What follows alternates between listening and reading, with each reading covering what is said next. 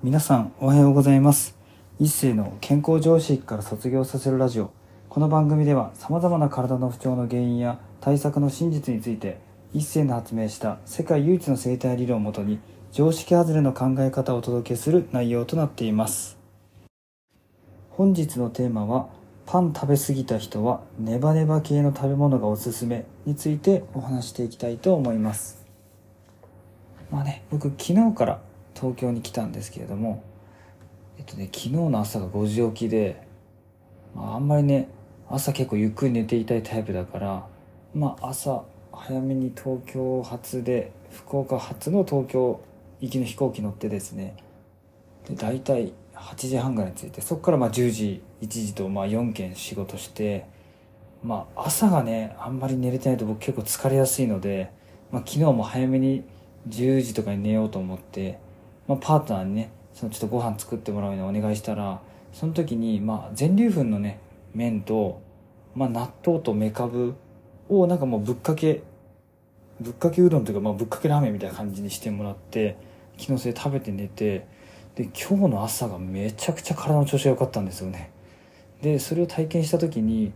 なんでこんなネバネバ系いいんだろうねって話したらまあその腸の、ね、吸収を助けるというのもそうだし、まあ、ずっと僕はねちっちゃい頃からやっぱコンビニの菓子パンとか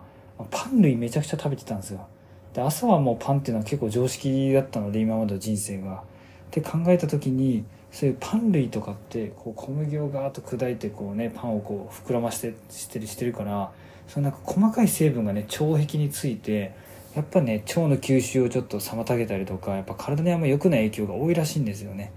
まあ、なので、まあ、今ね陰とか陽とかそのマクロビューティックまた今勉強してますけれどもやっぱりその加工すればするほどちっちゃくなって自分の皮膚に入りやすくなるし、まあ、けどといって玄米とかねこの加工してない方が栄養分多いし、まあ、しっかり噛まないといけないから、まあ、吸収もね噛めば噛むほど腸が